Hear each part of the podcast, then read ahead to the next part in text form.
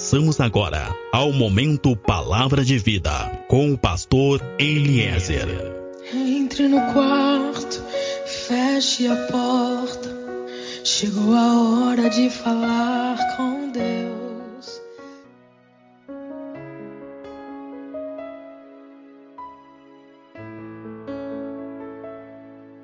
Olá, meu irmão. Olá, minha irmã. Paz seja contigo. A paz seja com a tua casa. Sou o pastor Eliezer do Ministério Fonte de Água de Vida. Meus irmãos, no Evangelho de Jesus Cristo, segundo Mateus, no capítulo 14, no verso 22, nós encontramos um momento em que os discípulos estão fazendo uma travessia e o seu barco é atingido por uma tempestade.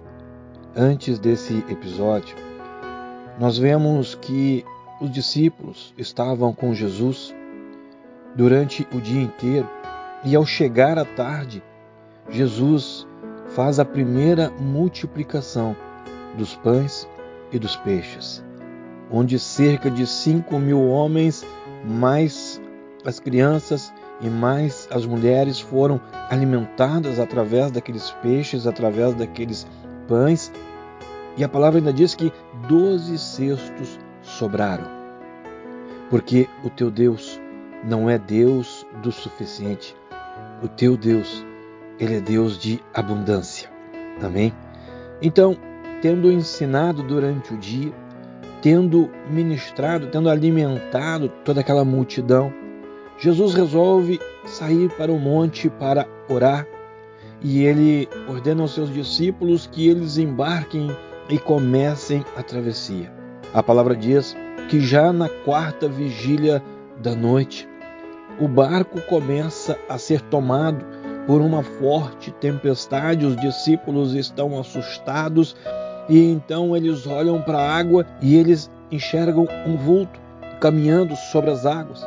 Naquela época, naquele tempo, existia uma lenda que durante as tempestades aparecia o anjo da morte caminhando sobre as águas e aqueles homens que há pouco tempo tinham visto grandes milagres acontecer, eles entram num pavor de morte, eles entram num medo de morte e eles, assombrados, acreditam que estão vendo o anjo da morte. Mas Jesus, nesse momento, ele diz: Acalmem-se, sou eu. E Pedro, que estava dentro daquele barco, envolvido em meio a toda aquela situação, ele diz: Então, se és tu, ordena que eu vá te encontrar caminhando sobre as águas. E Jesus diz: Então, vem, Pedro, vem, vem caminhando sobre as águas ao meu encontro. E Pedro, naquele momento, desce do barco e começa a andar sobre as águas. Aqui nós temos algumas lições preciosas.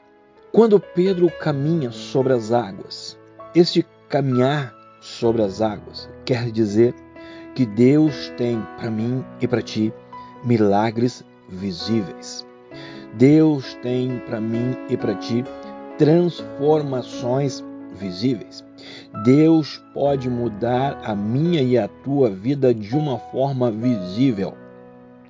Eu quero te dizer que existe o agir invisível de Deus, mas existe também o agir visível de Deus. Amém? E aqui essa palavra está nos garantindo que se nós ouvirmos a palavra do Senhor, nós viveremos milagres visíveis, nós viveremos o sobrenatural. Pedro estava ali naquele ambiente, dentro daquele barco, e ele estava reagindo conforme o ambiente. O medo dos outros era o medo dele, a dúvida dos outros era a dúvida dele. Toda aquela sensação, toda aquela emoção que estava dentro daquele ambiente também estava tomando a vida dele. Agora, no momento em que ele fala com Jesus, no momento em que ele ouve a voz de Jesus, então ele consegue descer do barco e caminhar sobre as águas. Porque toda vez que eu mudar o centro de orientação das minhas emoções e dos meus pensamentos, eu vou viver o sobrenatural.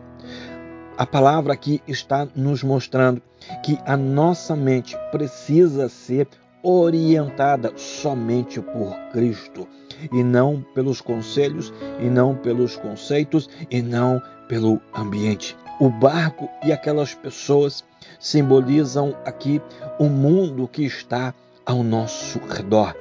E nós não podemos permitir que este mundo continue ordenando, coordenando os nossos pensamentos, a nossa forma de agir. Quando Pedro muda o centro de influência do seu pensamento, ele consegue descer do barco e viver o sobrenatural. Agora, é bem verdade que depois de alguns passos, ele sente o vento ficando cada vez mais forte e nesse momento ele começa então a afundar, porque mais uma vez ele prestou atenção no ambiente, porque mais uma vez ele permitiu que o ambiente determinasse o seu pensamento e as suas emoções. Agora, Pedro, ele andou sobre as águas quando ele mudou o centro da orientação dos seus pensamentos. Pedro andou sobre as águas quando mudou a sua forma de pensar. O que te faz andar sobre as águas é a forma que os teus pensamentos se movem e por quem os teus pensamentos são orientados. Quando nós conhecemos a Cristo, quando nós aceitamos a Jesus e nos batizamos, existe um renascimento do nosso espírito. Mas isto somente não basta. Isto somente não é o suficiente, porque existem dois momentos importantes para quem deseja viver uma vida com Cristo. Primeiro, sem dúvida, o renascimento do nosso espírito. Mas para que possamos ter uma vida com Cristo, para que possamos ter uma vida de sucesso, seja na área que for, é necessário que a nossa mente seja renovada. É necessário aceitar, mudar a nossa forma de pensar. E então Cristo resplandecerá sobre nós. Amém? Pedro andou sobre as águas, mas depois ele começou a afundar, porque ele se deixou levar novamente pelo ambiente, porque ele trouxe de volta a mente do velho homem. Existem dois momentos na nossa vida com Deus: o renascimento do espírito e o renovo da mente. Deus não habita em mentes antigas. O sobrenatural de Deus não acontece em mentes antigas. Por isso, Paulo vai dizer no livro de Romanos, no capítulo 12, que é necessário renovarmos a nossa mente, que é necessário renovarmos a nossa forma de pensar. Agora, por que é que a nossa mente precisa mudar? Por que, que o nosso pensamento precisa mudar? Porque a forma que eu penso, porque todos os meus pensamentos são influenciados pelo mundo ao meu redor, por suas tradições, pelos seus costumes e pelas experiências que eu vivi até o dia de hoje. Todo esse conjunto forma os meus pensamentos. Então, os pensamentos que eu tenho hoje são formados pelo mundo ao meu redor e por tudo que eu vivi nesse mundo até o dia de hoje.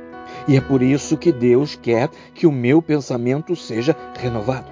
É necessário mudarmos aquilo que tem orientado os nossos pensamentos. Precisamos começar a viver uma vida nova, orientada somente pela mente de Cristo. E quando isso acontece, então nós começamos a viver novas experiências, nós começamos a viver coisas novas. Viver coisas novas é o resultado de uma mente obediente. Somente no momento em que eu aceito os pensamentos de Deus sobre mim, eu começo a prosperar. Existe prosperidade na obediência.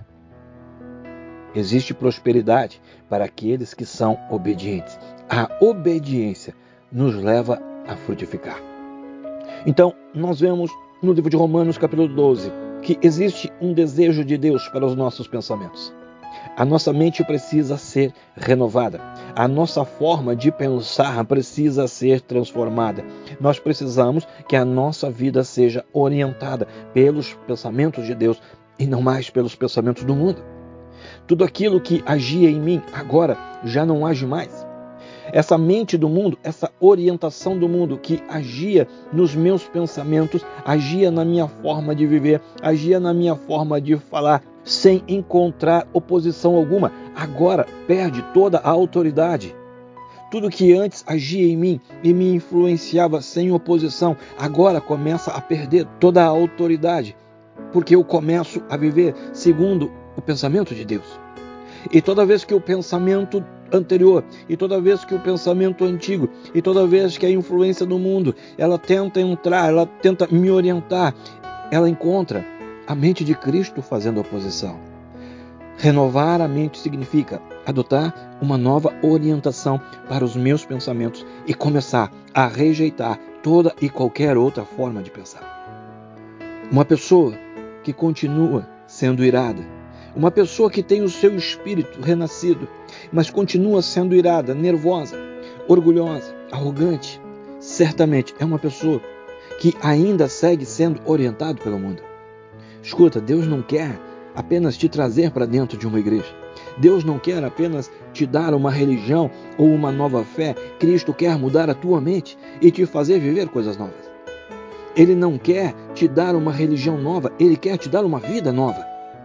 Agora, se nós quisermos ser bem-sucedidos, se nós quisermos experimentar viver essas coisas novas, nós precisamos abrir mão da nossa mente abrir mão da nossa forma de pensar, orientada pelas experiências que nós tivemos no mundo. E nos rendermos então à mente de Cristo e aos pensamentos dele, os pensamentos de Deus. Os pensamentos de Deus são muito mais altos que os teus. Os nossos pensamentos devem de estar de acordo com o nosso espírito renascido. E essa renovação é necessária se nós queremos viver uma vida realmente nova, transformada e abundante. Cristo veio nos trazer uma vida abundante. Mas por falta desse renovo, por falta do renovo do pensamento, muitas pessoas têm vivido apenas com o suficiente. Porque Deus não consegue se mover livremente nas suas vidas.